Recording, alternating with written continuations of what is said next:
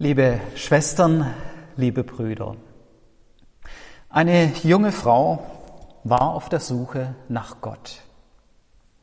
Sie spürte, es muss doch irgendwie mehr geben in diesem Leben als die langweilige Arbeit und immer wieder ein paar Partys an den Wochenenden. Sie sehnte sich nach Halt, nach Sinn, nach Erfüllung, nach einer Gemeinschaft, in der sie sich wirklich wohl und geborgen fühlte.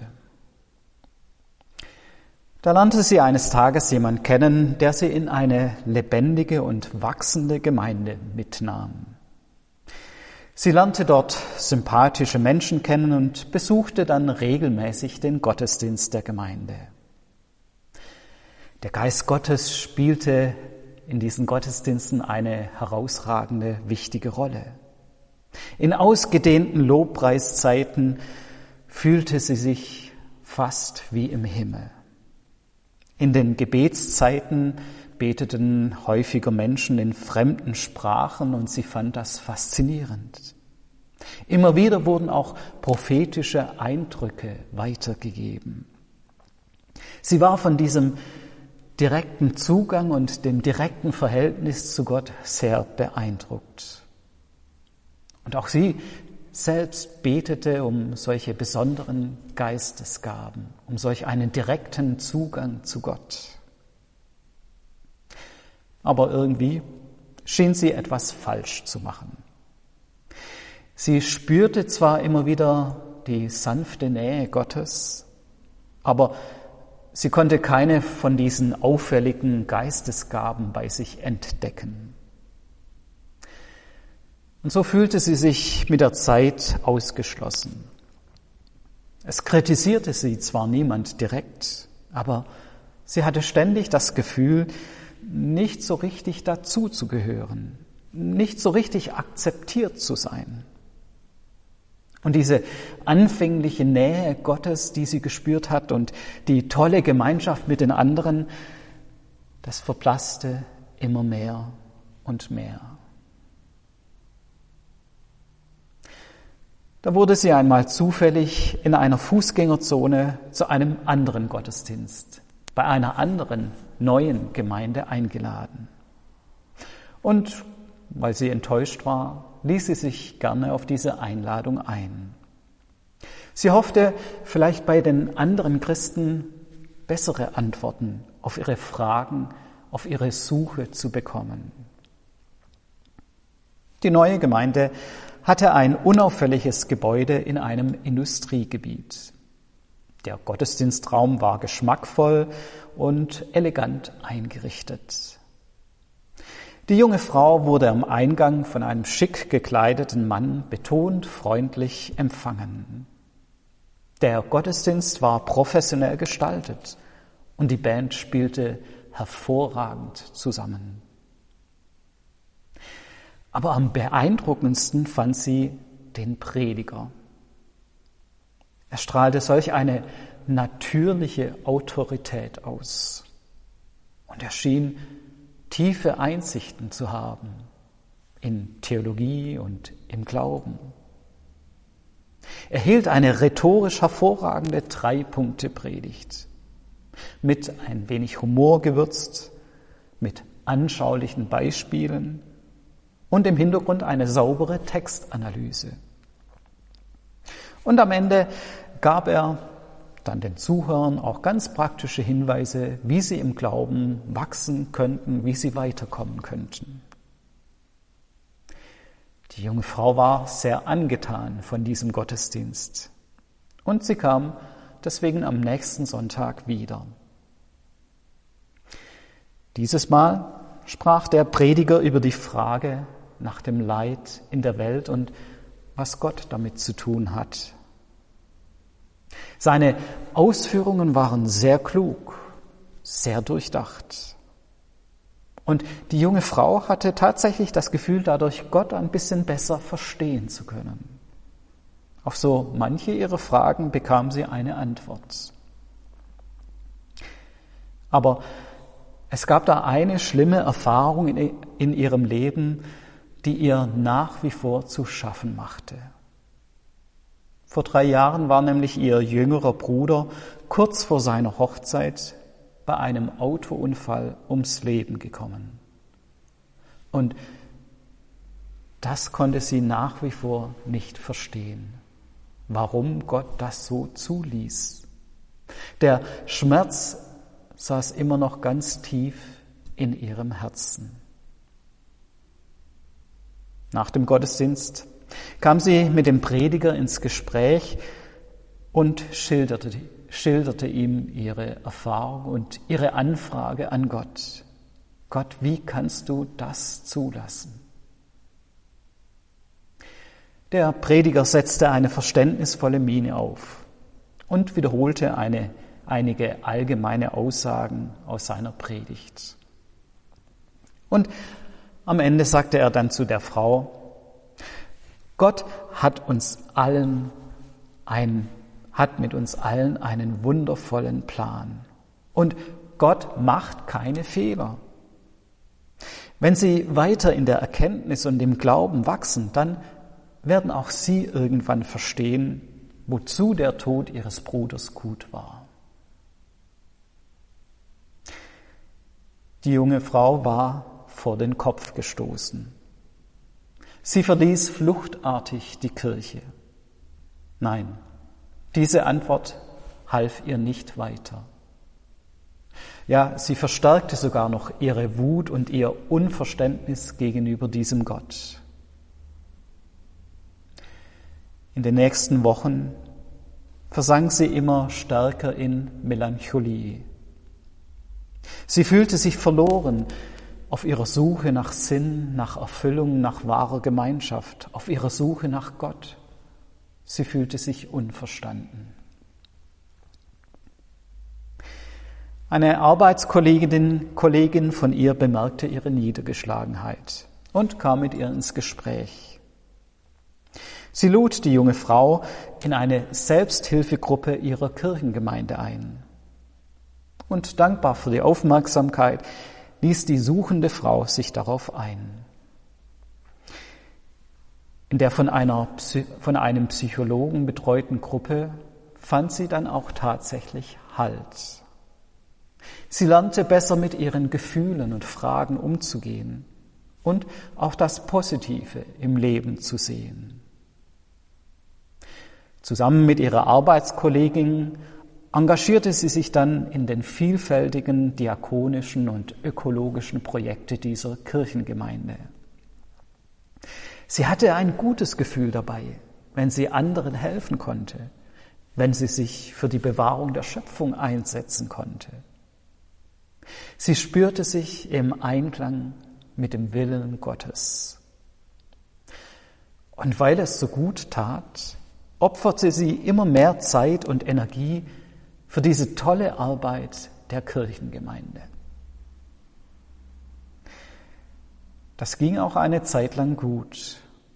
Doch nach einigen Monaten merkte sie, dass sie innerlich gar nicht mehr zur Ruhe kam, dass ständig irgendetwas los war, dass sie nachts gar nicht mehr richtig schlafen konnte, Sie war ständig in Bewegung, ständig in Anspannung, ständig in Gedanken beim nächsten Termin und bei all den guten Dingen, die sie noch zu tun hatte. Und sie fühlte sich mehr und mehr überfordert. Aber sie strengte sich umso mehr an, diese guten Aufgaben, die sie übernommen hatte, trotzdem weiterhin gut und richtig zu erledigen. Irgendwann ging es dann nicht mehr. Sie war mit ihrer Kraft am Ende. Sie suchte daraufhin das Gespräch mit einem Seelsorger der Kirchengemeinde. Der hörte auch zunächst freundlich zu, blickte aber nach zehn Minuten immer wieder auf seine Armbanduhr. Er habe leider noch einen dringenden Termin, um den Mittagstisch der Gemeinde zu organisieren. Er meinte dann wohlwollend zu der jungen Frau, das wird schon wieder, da bin ich mir sicher. Nehmen Sie sich einfach mal eine Woche frei, tanken Sie auf und dann können Sie wieder mit voller Kraft ins Geschehen einsteigen. Wir brauchen Sie doch für die gute Sache der Gemeinde. Ohne sie läuft der Laden nicht. Das wird schon. Tschüss. Und weg war er. Diese Antwort half der jungen Frau nicht weiter. Mit letzter Kraft schleppte sie sich zum Arzt. Der stellte die Diagnose Burnout. Er vermittelte ihr einen Aufenthalt in einer Kurklinik. Diese Klinik war in einem ehemaligen Kloster untergebracht. Wenn sie gerade keine Anwendungen hatte, dann saß die junge Frau häufig in der schönen kleinen Klosterkapelle. Und sie starrte nach vorne auf den Altar und vor allem auf das Kreuz auf dem Altar. Immer wieder begegnete sie dort in der Kapelle einer alten, gebeugten Frau, die aus dem Dorf kam und offensichtlich zum Beten in die Kapelle kam. Die beiden kamen miteinander ins Gespräch und mit der Zeit fasste die junge Frau Vertrauen zu der alten Beterin. Sie begann aus ihrem Leben zu erzählen. Sie erzählte vom Tod ihres Bruders, von ihrer Suche nach Gott. Sie erzählte von ihrem Schmerz und ihren Fragen und von ihren Zweifeln. Sie erzählte aber auch von den teils guten Erfahrungen, die sie gemacht hat, von tollen geistlichen Erfahrungen auf ihrer Suche, von erhellenden Glaubenseinsichten, die sie hatte, von dem Gefühl des Gebrauchtwerdens im Einsatz für andere Menschen. Und trotzdem hatte sie irgendwie das Gefühl, weit weg zu sein von Gott, von echter Gemeinschaft. Geduldig hörte die alte Frau zu. Sie sagte nicht viel. Aber sie schaute ihr, ihrem Gegenüber immer wieder gütig und tief in die Augen. Irgendwann erzählte die Alte auch in wenigen Worten von ihrem eigenen, erfüllten Leben. Sie erzählte zurückhaltend, bescheiden und prahlte dabei nicht. Ja, sie hat viel Schönes erlebt, aber auch viel Schweres durchmachen müssen und so manches Unrecht ertragen müssen. In all dem hat sie aber den Glauben nicht verloren. Sie hat die Hoffnung nicht aufgegeben. An den Sonntagen besuchten die beiden die Gottesdienste in der kleinen Klosterkapelle. Es war nur eine kleine Gemeinde bestehend aus den unterschiedlichsten Menschen aus der Klinik und aus dem kleinen Dorf in der Nähe.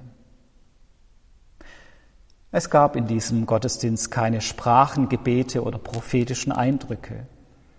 Es gab keine tiefschürfenden und inhaltsschweren Predigen, Predigten. Es gab keine gemeinsamen Hilfsprojekte, für die man sich hätte einsetzen können. Aber bei einem der Psalmgebete hatte die Frau den Eindruck, Gott redet jetzt direkt in mein Herz. Gott spricht mich an.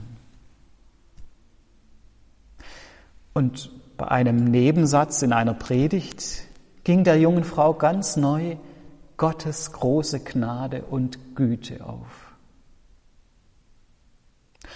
Und bei einem Fürbittegebet ist ihr eingefallen, wem sie mit einer Postkarte aus der Kurklinik eine kleine Freude machen könnte. Vor ihrer Abreise aus der Kur trafen die beiden, die alte und die junge Frau, sich ein letztes Mal in der leeren Klosterkapelle. Die junge Frau fragte die alte Beterin, was bleibt denn jetzt am Ende? Was ist denn der Sinn von all dem, was wir tun? Ich habe so oft gemeint, Gott jetzt gefunden zu haben und dann gemerkt, es ist doch nur Stückwerk. Ich habe so oft gemeint, dass ich es jetzt begriffen habe, dass ich den Sinn gefunden habe, dass ich Gott begriffen habe.